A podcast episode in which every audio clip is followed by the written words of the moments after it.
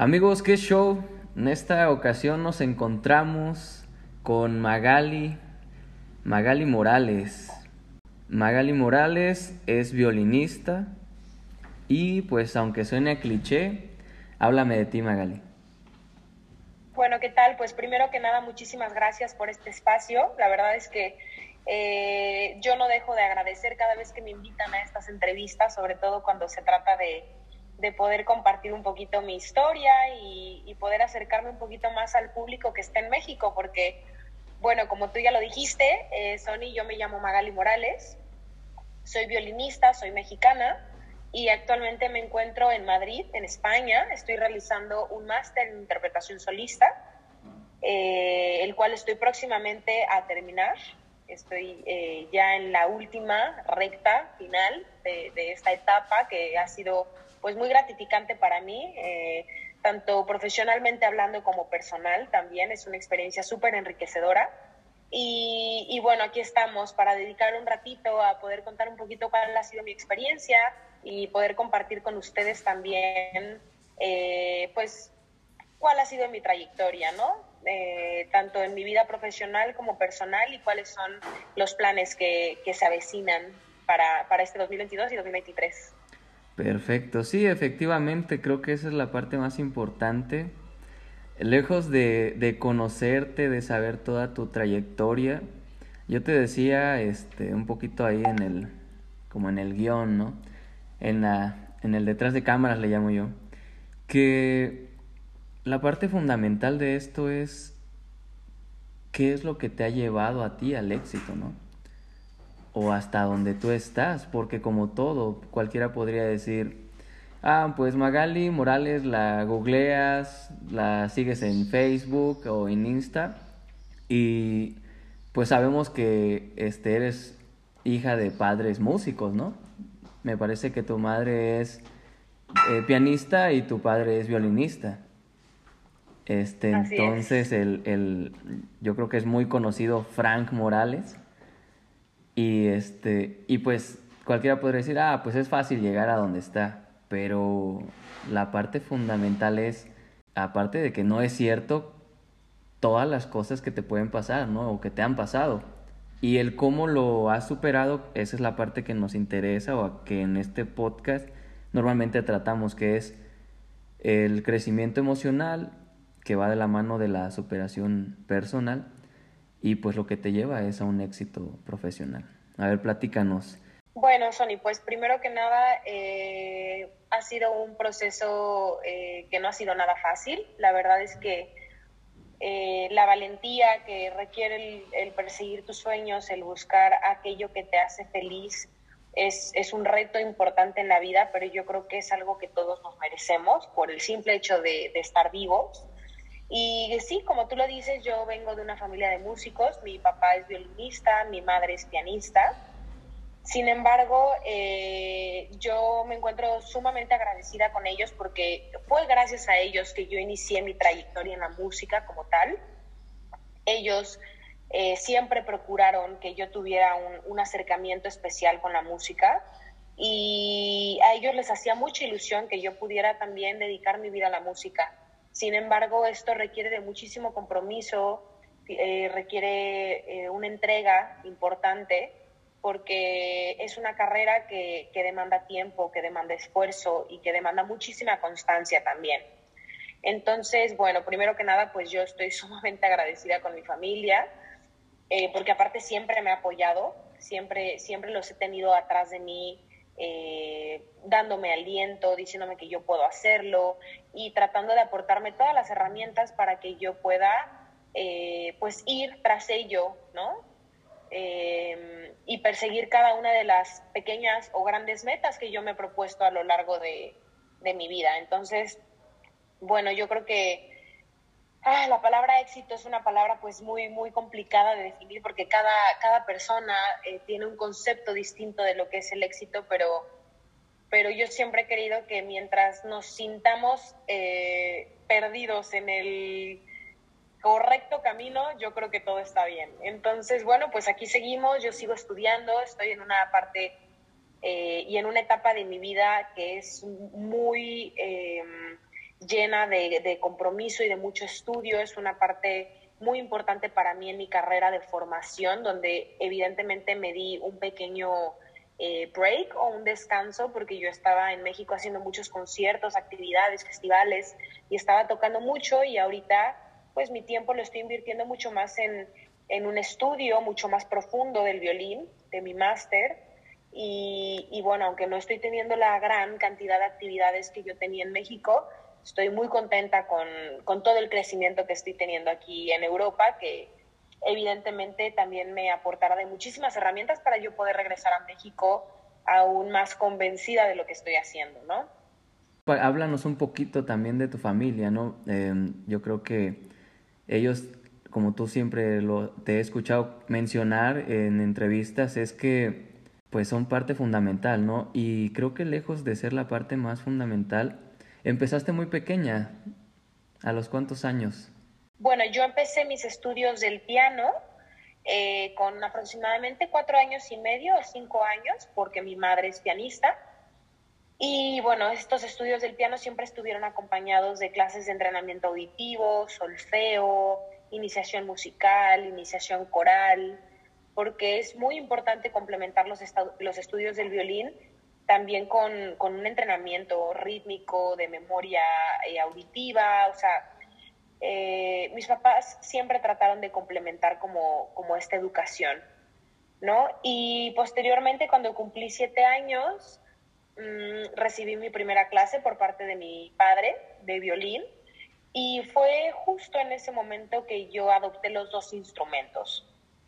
Durante aproximadamente 10 años estuve compartiendo con el mismo rigor y, con la misma fuerza y con el mismo interés de estudio ambos instrumentos y yo me desempeñaba en los dos de una manera eh, pues muy formidable. Eh, yo tenía festivales en Puerto Rico, de vez en cuando tenía algún concurso, tocaba en público eh, con los dos instrumentos, pero sí hubo un momento en el que tuve, tuve que tomar una decisión porque yo tenía que, especializarme en uno y la verdad es que son instrumentos que son difíciles y mi intención era hacerlo bien.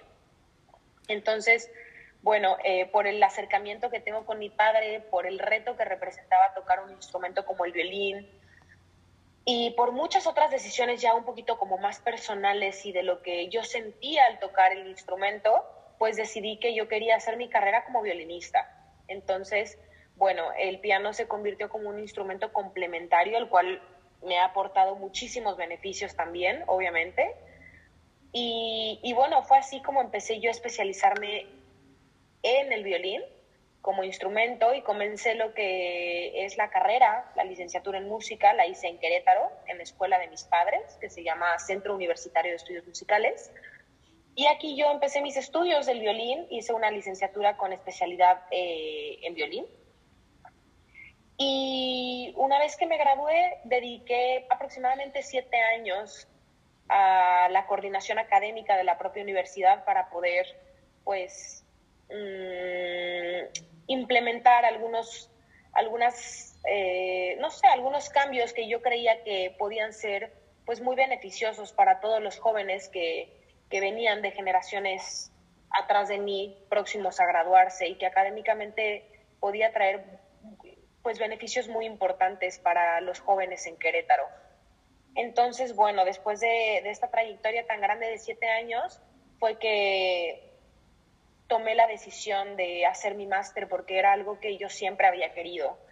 Y de alguna manera siempre se había quedado como algo pendiente en mi vida y no quería dejar pasar la oportunidad. Entonces, fue así como en el verano del 2021, o sea, hace un año, tomé la iniciativa de hacer el máster, hice audición en muchas universidades en Europa, en Austria, en Portugal, en Barcelona, en Madrid, o sea, traté de hacer bastantes audiciones porque yo tenía un gran interés de, de poder conocer diferentes planes de estudios, ofertas académicas, etcétera. Y bueno, por, por azares de la vida eh, terminé aquí en Madrid, lo cual a mí me hace muy feliz. Eh, Empecé mi máster en una institución que se llama Escuela Superior Catarina Gutska, donde estoy muy contenta y estoy haciendo el máster con, con un gran maestro que se llama Sergei Teslia. Y, bueno, estamos próximos a, terminar esta etapa que el tiempo vuela y dicen que no hay plazo que no se cumpla y pues estoy muy contenta, la verdad. Perfecto. Me llamaba mucho la atención. Participaste creo que dos veces en Puerto Rico.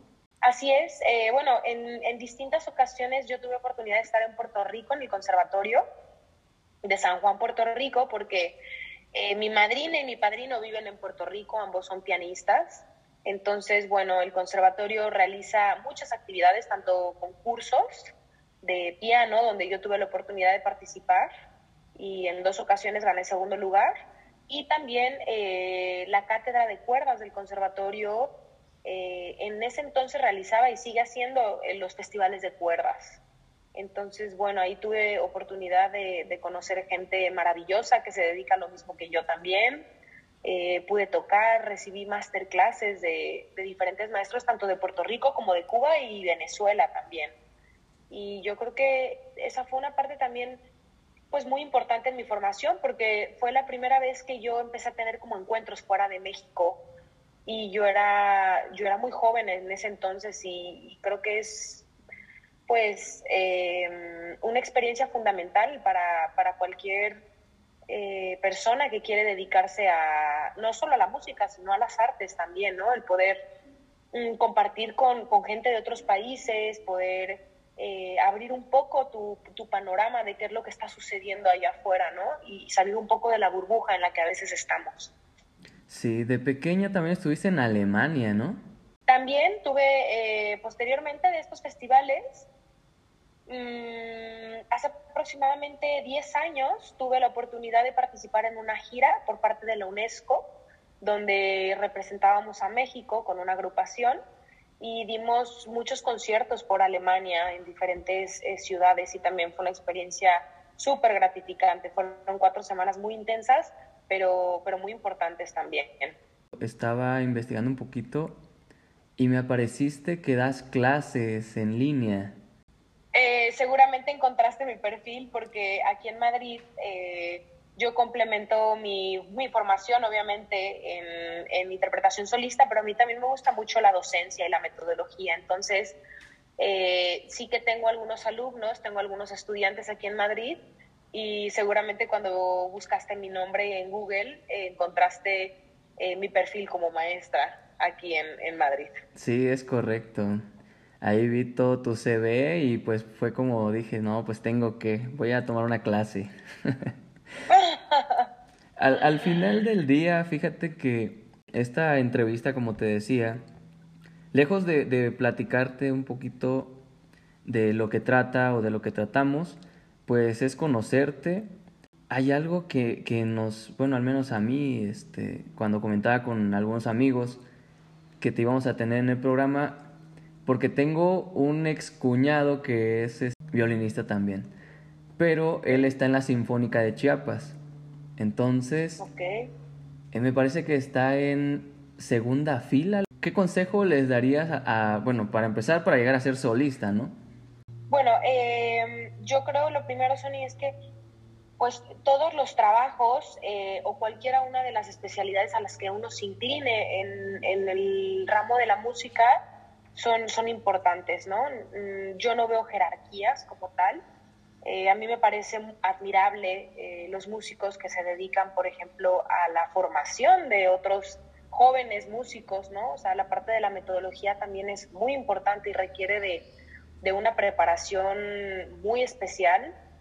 Mm, también eh, siento una gran admiración por los músicos que se dedican a tocar en las filas de la orquesta porque abordar de manera correcta un repertorio orquestal tampoco es fácil.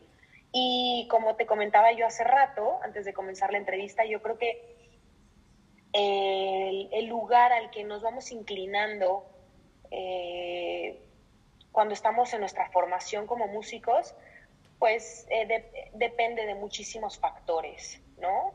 Tanto del propio carácter de la persona que, que, está desempeñando esta, esta, esta labor que es muy noble también, eh, como, como también de las oportunidades que la misma vida te va dando y, va poniendo en tu camino, ¿no?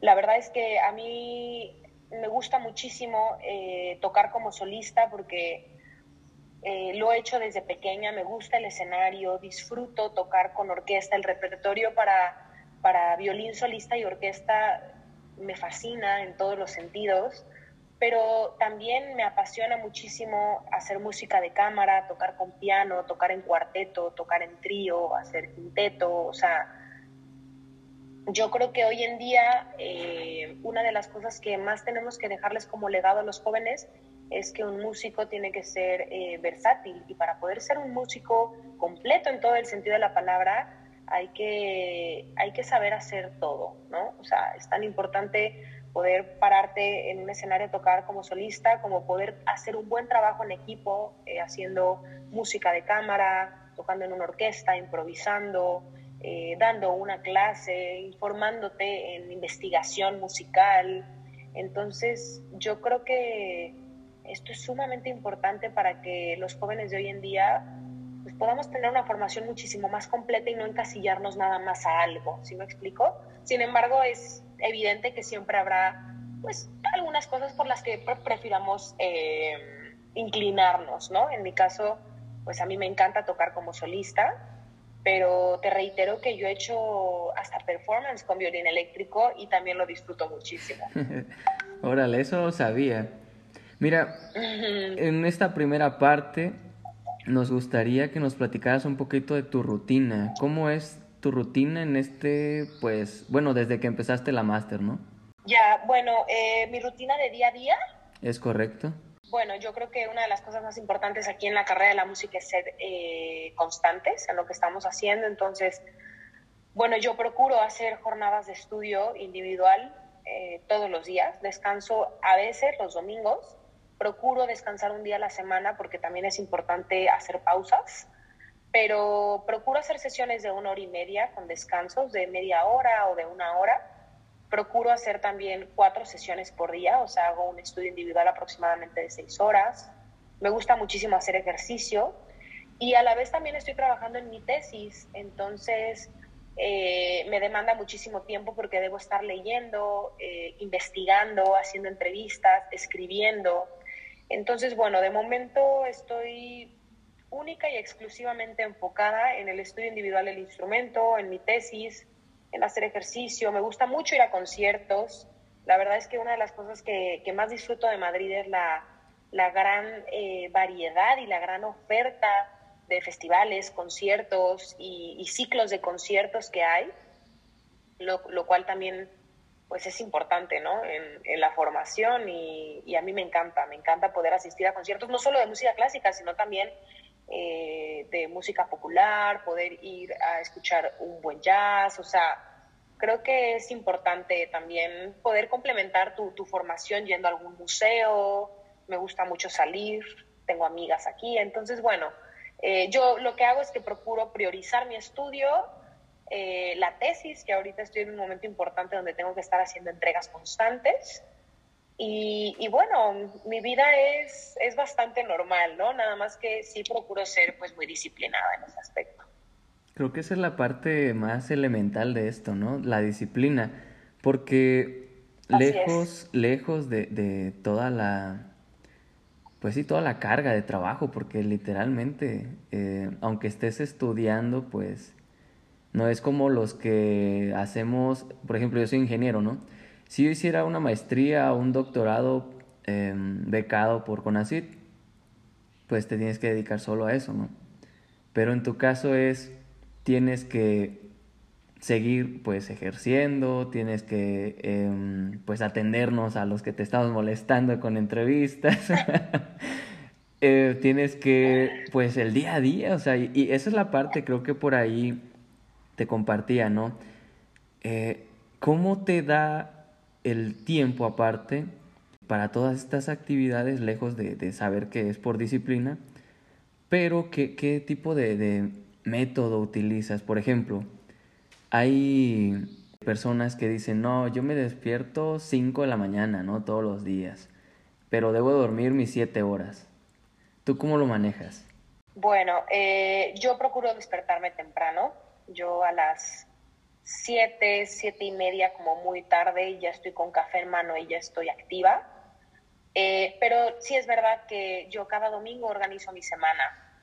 Eh, pongo mis metas de la semana con el violín, con el máster, en una cuestión laboral, porque también trabajo de manera remota con la escuela que está en México, entonces tengo que estar trabajando en procesos, calendarización, evaluaciones docentes, este, mm, conciertos, revisión de logísticas, el material de comunicación visual, o sea, estoy todavía muy conectada con el trabajo que se hace en la universidad.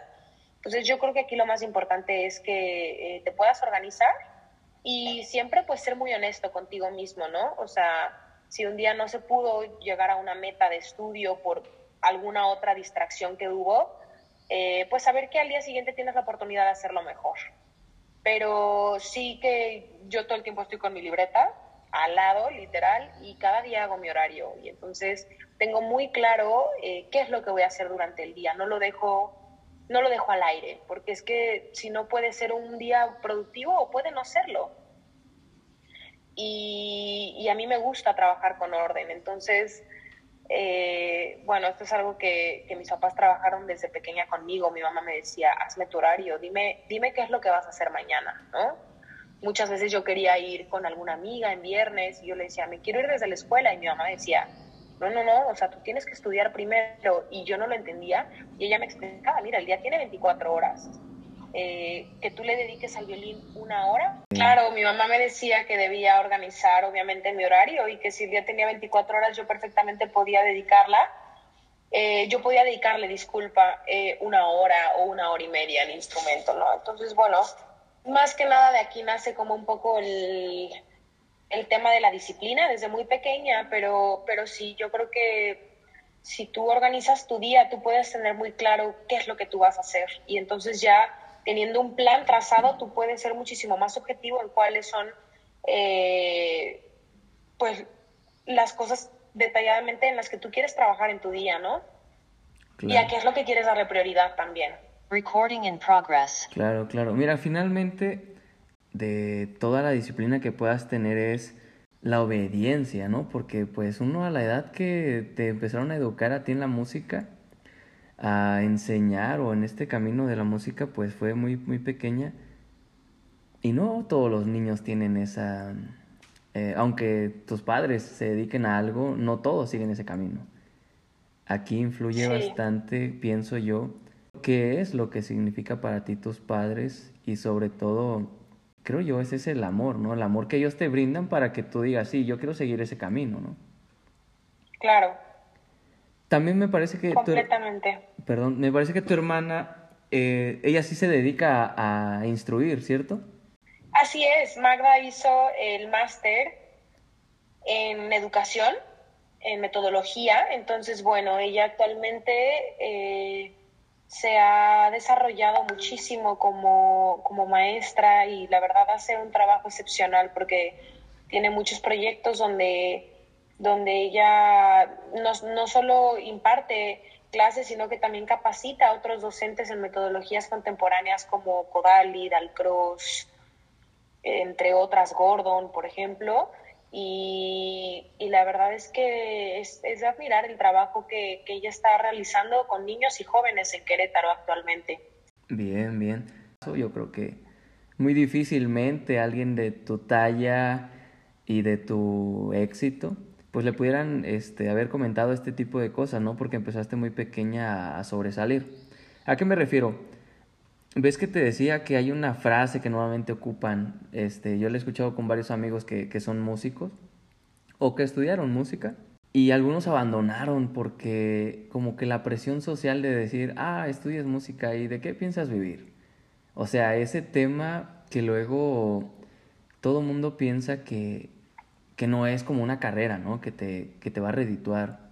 ¿Tú qué les podrías decir o qué, qué postura tienes ante ese, ese tipo de comentarios? Bueno, primero que nada yo creo que em, hace falta informarnos más como sociedad porque, porque pues la carrera de la música es una carrera que, que siempre y cuando tú, tú realices lo que tienes que hacer con muchísima disciplina y con mucho amor, tú puedes hacer grandes cosas y es una carrera que tiene el mismo valor que una carrera eh, de medicina o una ingeniería o una carrera en administración. Entonces, bueno, yo creo que es un tema que, que yo veo que sí que se ha trabajado, que se está mejorando, pero, pero es verdad que, que todavía nos queda mucho por qué trabajar en este aspecto, porque definitivamente está probado que, que de la música sí se puede vivir, ¿no? Y, y es una carrera que merece el mismo valor y el mismo reconocimiento como cualquier otra.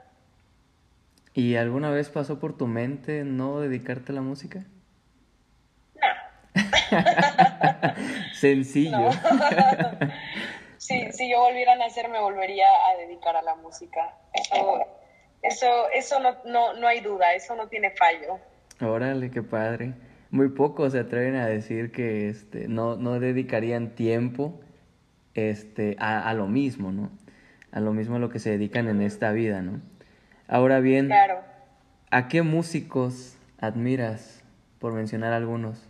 Ay, bueno, pues yo, la verdad es que yo escucho música de todo tipo, ¿eh? A mí, a mí me gusta escuchar eh, música clásica, me gusta eh, escuchar pop, me gusta escuchar jazz, eh, me gusta escuchar música de, de, todo el mundo, ¿no? O sea, la verdad es que, que por mencionarte algunos, por ejemplo, hay un pianista que me, me gusta muchísimo que se llama David Frey, al cual admiro mucho. Hay cantantes como James Blake, que me gusta mucho. La verdad es que hace poco, por ejemplo, Natalia Lafourcade sacó un, un disco precioso haciendo como un homenaje a México, que también es, es maravilloso. Me gusta mucho eh, violinistas, por ejemplo, Janine Jansen, me encanta, Hilary Hahn, Bill DeFranc. No sé, la verdad es que me gusta escuchar todo tipo de música. Guidon Kremer como violinista me encanta y la agrupación que tiene, que es la, la Cremerata Báltica, también tiene música espectacular. El violinista Vadim Repin también me encanta.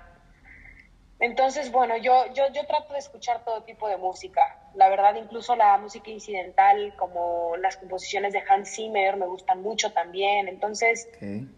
yo creo que es lindo poder eh, ser versátil en este aspecto y poder escuchar eh, todo lo que se está ofreciendo hoy en día, porque sí que hay mucha variedad, hay mucha oferta y es muy interesante lo que se está haciendo actualmente con la música. Bien. Después les puedo compartir por ahí unas playlists para compartirles como un poco de, de, lo que comúnmente escucho. Bien, bien. Sí, mira, yo creo que la parte de la disciplina que comentábamos, ya volviendo al tema, eh, yo te quería hacer esa pregunta y creo que muy, muy pocos la pueden trabajar de una manera correcta, que es cómo manejas un error. Sí, yo, bueno, en lo personal, esta, esta pregunta ya me la han hecho, ¿eh? porque inclusive en ocasiones cuando, cuando hago alguna plática en vivo por redes sociales para, pues para hablar de mi trayectoria y todo esto, me, me preguntan muchísimo, pues, cómo poder enfrentar una audición donde probablemente no se tuvo el resultado que se quería o no sé. Y, y la verdad es que yo, pues lo primero que trato de aconsejar es que un error, una mala actuación, una mala audición, un mal día, eh, pues no, no te definen. Entonces, esto es lo más importante. Y mmm, yo creo que nuestro objetivo como músicos a la hora de tocar debe ser interpretar, debe ser transmitir emociones. Pues eh, si uno se concentra en no cometer errores, pues entonces no vas, a, no vas a poderte concentrar en la finalidad y en la prioridad, que es lo más importante, el poder tú transmitir eh, una emoción con lo que tú estás tocando, ¿no? Entonces, eh, yo creo que la segunda cosa más importante de todo esto es aprender a disfrutar, a gozar lo que estamos haciendo como músicos. Eh, porque no, no podemos verlo como una prueba para demostrar algo, ¿no? Yo siempre he creído que cuando nosotros nos subimos a un escenario hay que hacerlo con mucha humildad y ofrecer.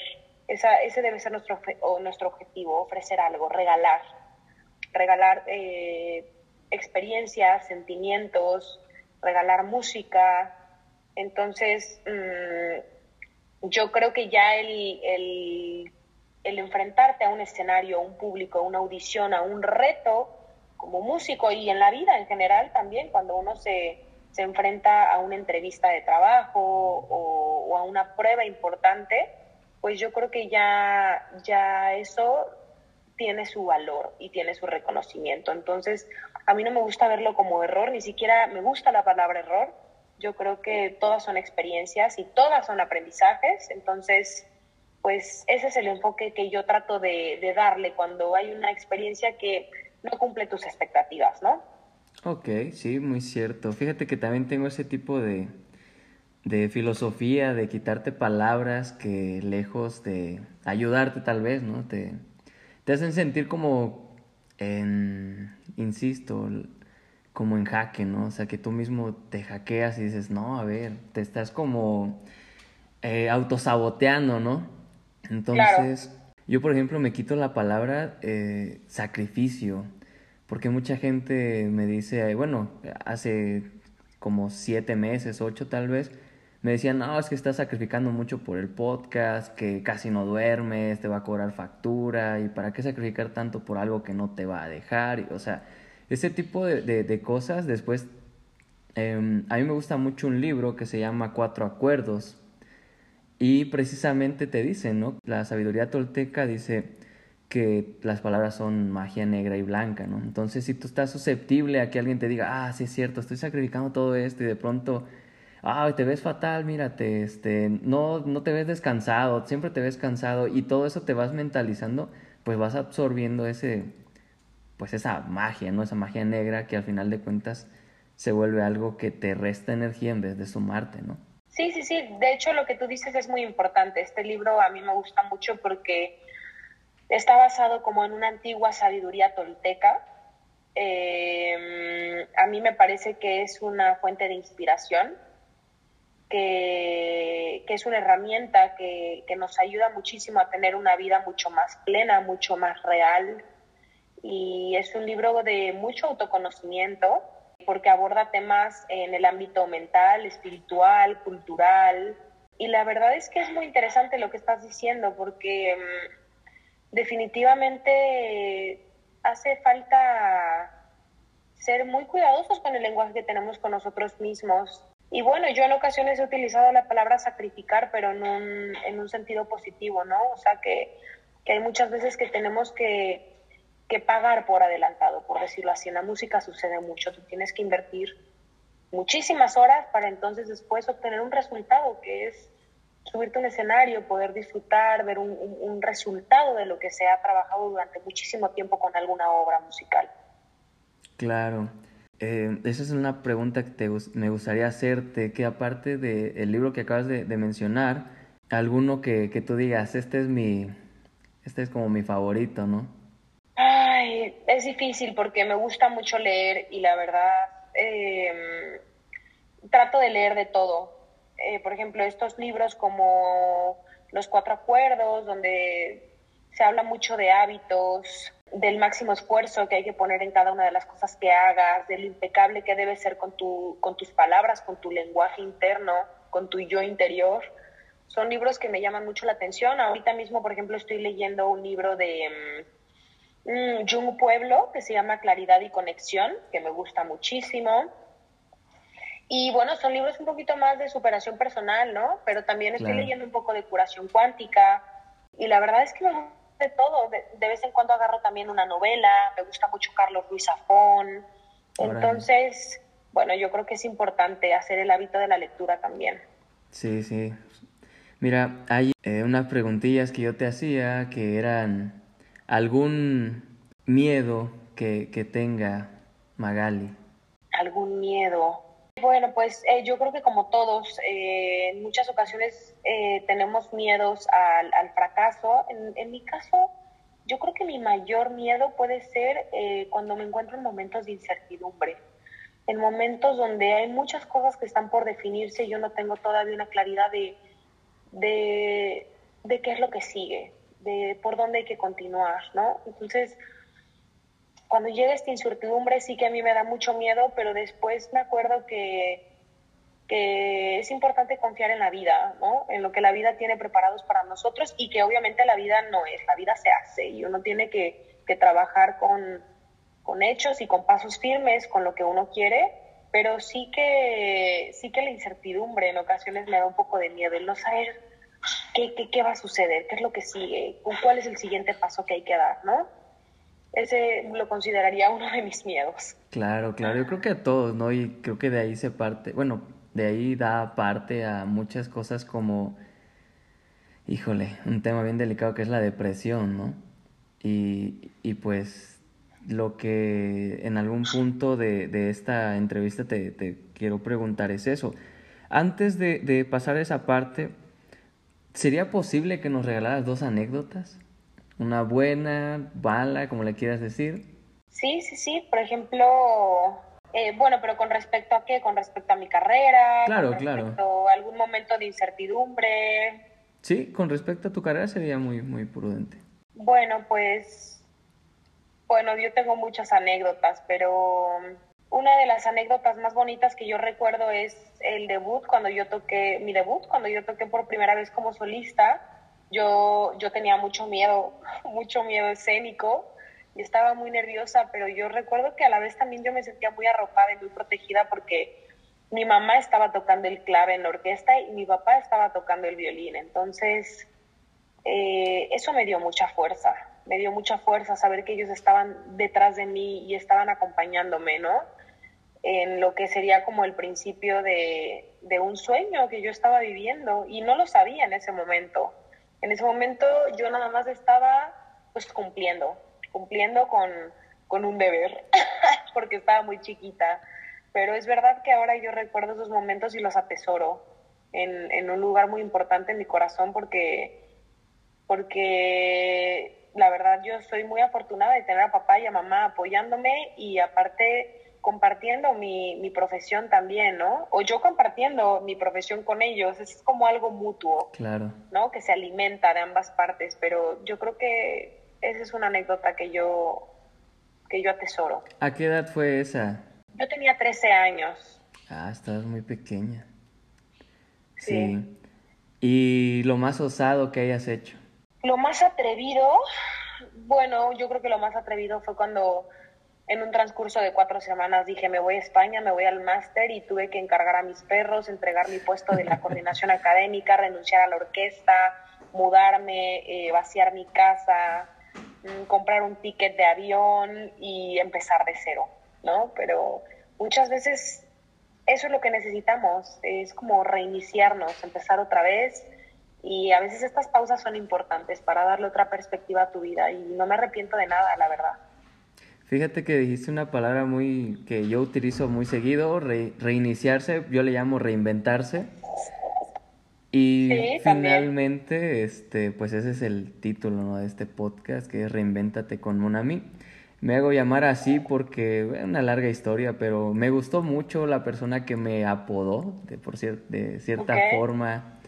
Este, fue en, en un viaje, en, en, bueno, tuve una oportunidad de ir a Nueva York y ahí conocí a un haitiano, entonces no hablaba casi nada de español y, y fue, fue una experiencia muy bonita a partir de ahí dije, pues tengo que compartir pues este tipo de, de situaciones, eh, gente que conocí allá. Y creo que el, el, tiempo que llevo aquí en Querétaro, que realmente ha sido poco, me he dado la tarea de, de conocer pues personas como tú. Eh, si en algún momento tengo la, la posibilidad de que ya sea en vivo y no en videollamada, pues sería claro. igual grato escucharte, ¿no? Este, volverte a tener en el, en el programa. Y sobre todo, creo que ahorita este, el, el reinventarse lejos de, de, toda esta pandemia que, que pasamos o que estamos pasando, ¿a ti cómo te fue en esta pandemia para ir cerrando esta primera parte? Bueno, la verdad es que a mí la pandemia me, cambió la vida, me cambió la forma de ver las cosas no fue fácil, por supuesto, pero yo creo que a todos nos sacó de nuestra zona de confort y nos hizo eh, revalorar y replantearnos muchas cosas. Este, el valor de una familia, el valor del tiempo personal, el valor del trabajo, eh, la salud. Entonces, a mí me parece que pues son momentos difíciles los que estamos viviendo, por supuesto, pero hay que tratar de sacar el mejor provecho de estas situaciones y tratar de enseñarle a las futuras generaciones a ser eh, mucho más empáticos, mucho más tolerantes. Nos falta, nos falta trabajar mucho la tolerancia, la empatía, el amor. Y, yo creo que esta pandemia vino a replantearnos y, a darnos un sacudón a todos en general, a todo el mundo.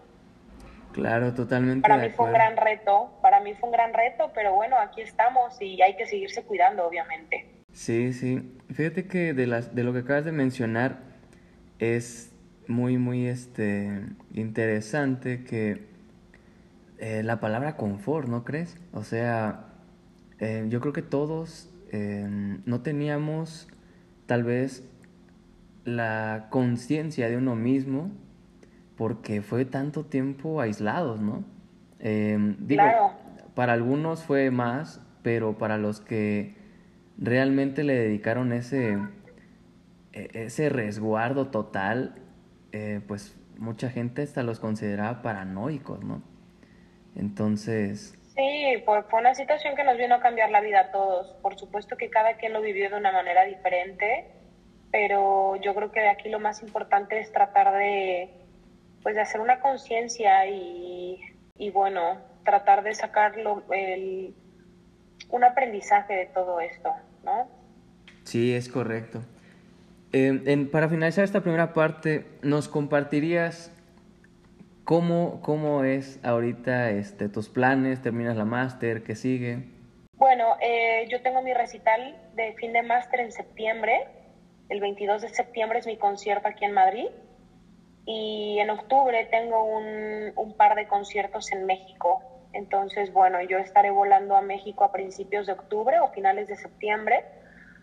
Y yo creo que van a ser momentos muy especiales porque tengo muchas ganas, tengo muchísima ilusión de ver a mi familia, de estar con mis amigos, de estar en México, de disfrutar a mi gente. Entonces, bueno, eh, hasta el momento esos son mis planes. Em, he recibido algunas eh, propuestas aquí en España, profesionales, que todavía estoy meditando un poquito, que estoy pensando si, si debo o no alargar un poco mi estadía aquí, pero lo que sí estoy segura es que, bueno, a mí me gustaría regresar a México, obviamente. Entonces, bueno, ahorita lo único que sé es que debo concentrar todos mis esfuerzos en terminar mi tesis, en terminar mi maestría en interpretación solista aquí en Madrid y en octubre estar en México. Entonces, bueno, yo en las siguientes semanas estaré definiendo si vuelvo a España, si no vuelvo a España, si me regreso a Querétaro de manera definida, etcétera. Órale. Sí, pues compártenos tus redes, tus redes sociales, dónde te podemos seguir, normalmente eh, dónde estés más activa y una invitación, ¿no? Una invitación que tú le quisieras hacer a, a todos los jóvenes que se quieren, pues, dedicar a esto, ¿no? Bueno, pues eh, primero que nada, yo creo que si yo pudiera eh, decirle algo a, la juventud que, me está escuchando ahorita, y no solo a la juventud, a cualquier persona que me esté escuchando en este momento, es que, mm, que bastante difícil es encontrar aquello que te ilumina la mirada. Entonces, yo creo que lo más importante es ir tras ello, tras lo que a ti te apasiona, lo que a ti te gusta. Muchas veces no escuchamos nuestro instinto y y si ya lo tienes en tu cabeza, ya está en algún lugar. Entonces yo creo que la vida es una, hay que, hay que ser muy congruentes con nosotros mismos y muy honestos, pero a la vez pues también hay que luchar por lo que queremos, porque la vida, como te dije hace ratito, no es, la vida se hace y hay que, hay que ir tras ello, las cosas no suceden solas. Y en mis redes sociales, bueno, yo estoy más activa en Instagram que en Facebook, pero sí que también en Facebook de vez en cuando estoy subiendo contenido. En ambas me encuentran como Magali Morales Violín. Perfecto. Pues no se diga más. Este, esperemos eh, a partir de, ahorita ya sería cuestión de que nos, nos volvamos a, organizar y si tienes tiempo la continuamos en otra sesión. Este... Claro que sí, para mí será un placer Sony y nos vemos pronto, con muchísimo gusto. Sí, pues yo te dejo, este espacio es tuyo nuevamente para cuando gustes. Y, Muchas pues, gracias, por la invitación. No, a ti gracias por aceptar. Que pases lindo día y seguimos en contacto. Igualmente. Chao. Gracias. Chao.